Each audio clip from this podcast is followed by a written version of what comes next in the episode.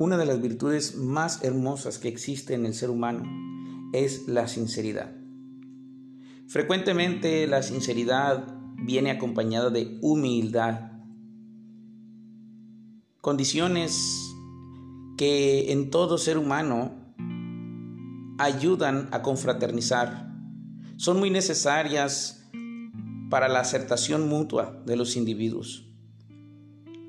El enemigo número uno de la sinceridad es el orgullo. ¿Por qué? Porque hay una imagen, hay una imagen que todo ser humano quiere transmitir. La mayoría una imagen de superioridad, una imagen de autoridad. Un individuo en el Nuevo Testamento que ha tenido como objetivo de su vida propia el influir en la iglesia, el mostrar caminos, el mostrar senderos, es el apóstol Pablo. Pero leyendo sus escritos me doy cuenta de cosas increíbles que él escribió y cómo se dio a conocer. En una parte de sus escritos dice, aun cuando he recibido de Dios revelaciones tan maravillosas, no quiero jactarme. No sería ningún necio al hacerlo porque estaría diciendo la verdad, pero no lo haré, porque no quiero que nadie me atribuya méritos más allá de lo que pueda verse en mi vida u oírse en mi mensaje.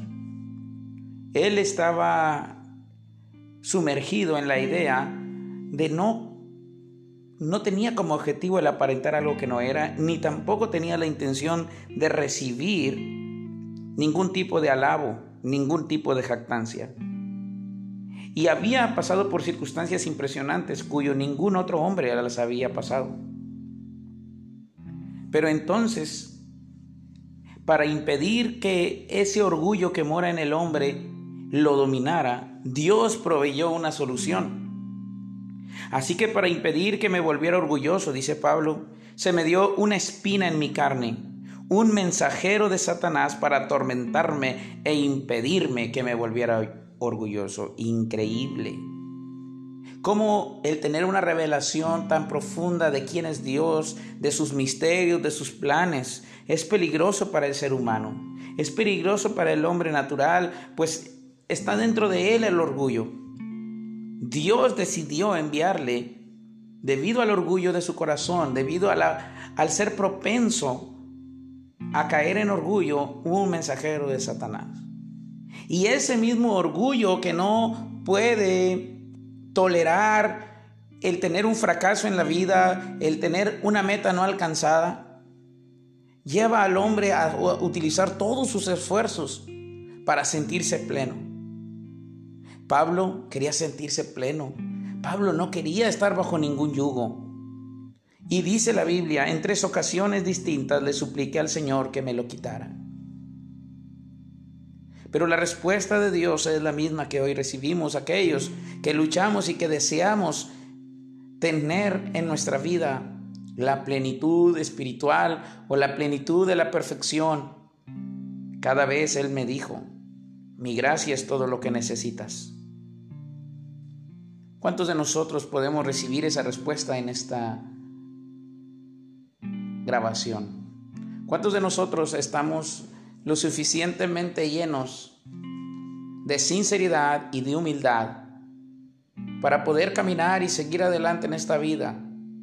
Únicamente confiados que somos inmerecedores y que es un favor de parte de Dios el que podamos permanecer en sus caminos y quizás muchos de nosotros poder servirle. Y aún en esto hay un misterio o hay una revelación. Dios le dice a Pablo, quiero que entiendas que mi poder actúa mejor cuando, cuando se está en la debilidad.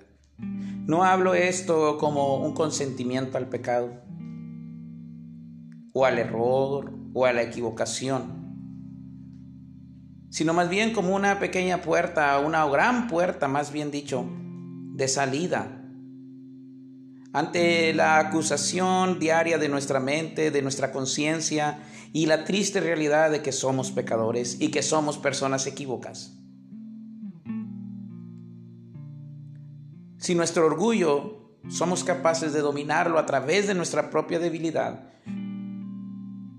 tenemos ahí la fórmula. ¿Cómo podemos matar nuestro orgullo? Usando nuestra debilidad. ¿Por qué? Porque nuestra debilidad nos hace ser humildes ante Dios y reconocer que solamente por medio de Él, por su única misericordia, por su única gracia, podemos permanecer. De manera que, querido amigo que me escuchas, no hay opción, porque no hay ninguno bueno, no hay ninguno que sea perfecto solamente Dios. Así que mi estimado debemos de caminar y seguir adelante, batallando con la debilidad, sufriendo el mensaje que Satanás nos transmite a través de las debilidades, pero yendo a refugiarnos constantemente en esa gracia. Y dejemos el orgullo a un lado porque no podemos a nosotros mismos ni santificarnos, ni perfeccionarnos, a menos que confiemos plenamente en que Dios va a obrar conforme a sus propósitos en nuestra vida. ¿Y tú? ¿Estás dispuesto a cederle el control de tu perfección a Dios? bástate su gracia, porque su poder actúa de mejor manera cuando avanzas en fe en medio de tus debilidades.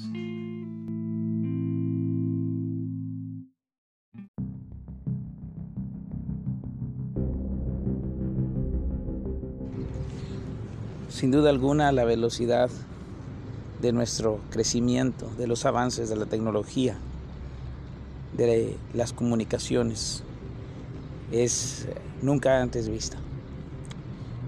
Y la comunicación entre el hombre y Dios parece en ocasiones avanzar a un paso mucho más lento.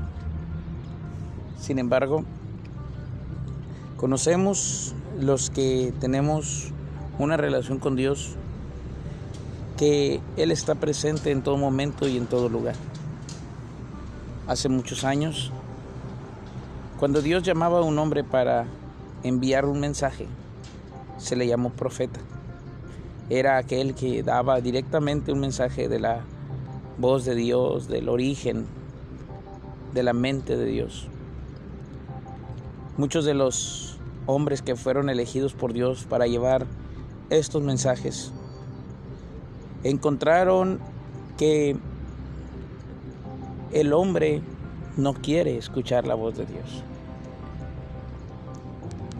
En el cristianismo moderno, principalmente antes de COVID, cuando la cúspide del ministerio eran iglesias llenas eh, de multitudes descomunales, de actividades. Cuando se le reconocía a un líder evangélico, a un líder cristiano, por el número de personas que albergaban eh, sus áreas de influencia, tanto en redes sociales como presenciales en las iglesias. Y se le llamaba a muchos de ellos profetas en ese cristianismo antes del COVID, eh, se daba palabra para muchos hombres de que Dios los estaba llamando a ser profeta para las naciones.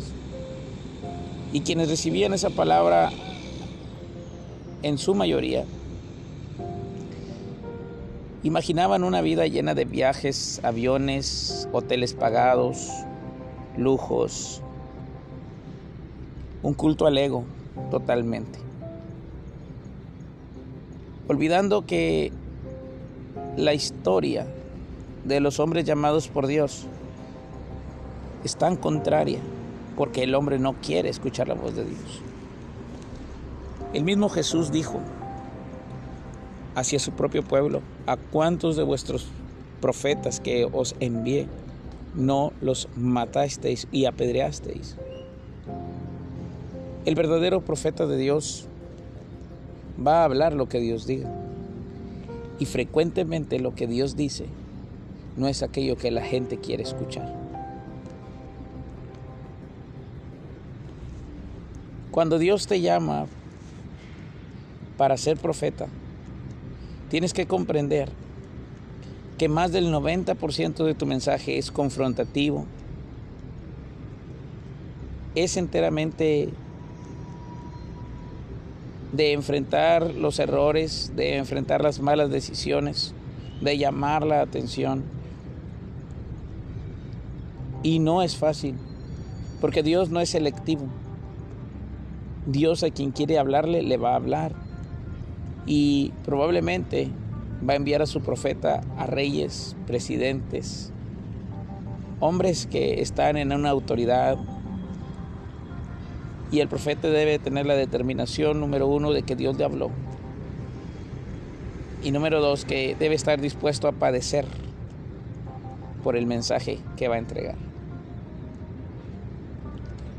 Porque este podcast habla de cerca de esto? Porque es necesario que la iglesia valore los ministerios que Dios designó para que en ella se desarrollen. Hay pseudo ministerios, hay pseudo doctorados. ¿Por qué digo pseudos? Porque son de muy buena utilidad porque son de muy buenas fuentes, pero los ministerios tales son cinco. El apostolado, el ser maestro, el ser profeta. Aquellos que vienen en la palabra de Dios. Hoy por hoy tenemos doctores en teología, en filosofía, en letras, doctores en arqueología, pero no tienen la idea de lo que es un llamado de parte de Dios. Aquellos autoministerios son los que exigen, no los que están dispuestos a sacrificarse. Este podcast habla de la profecía porque en estos últimos tiempos Dios desea que el hombre lleve su mensaje. Muchos cobardemente dirán, ya está la Biblia. No se trata de añadir a las palabras que el Señor nos ha hablado una vez y para siempre a través de las Sagradas Escrituras, sino de la determinación y el valor para hacer escuchar las palabras escritas en una voz audible, sabiendo que el camino será solo. Aún en el tiempo de los apóstoles un profeta llamado Agabo que se atrevió a hablarle a Pablo y decirle, esto va a suceder, esto va a sucederte a tu persona, si subes a una ciudad llamada Jerusalén, ahí te amarrarán, ahí te detendrán. El apóstol Pablo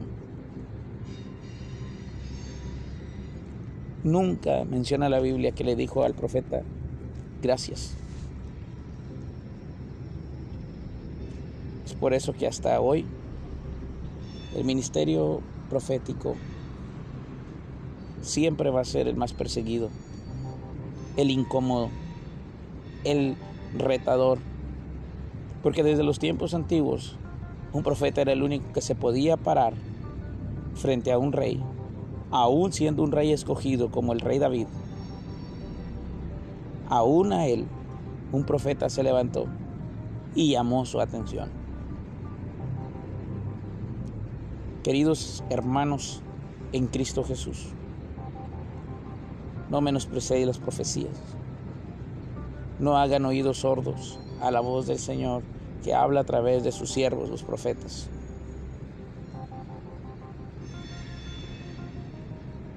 ¿Por qué? Porque esa es la comunicación que Dios está trayendo a través de estos tiempos. Y es la única comunicación que va a poder transmitir los mensajes, los códigos, los planes, las estrategias para que la iglesia permanezca en medio de los tiempos tan complicados que estamos viviendo.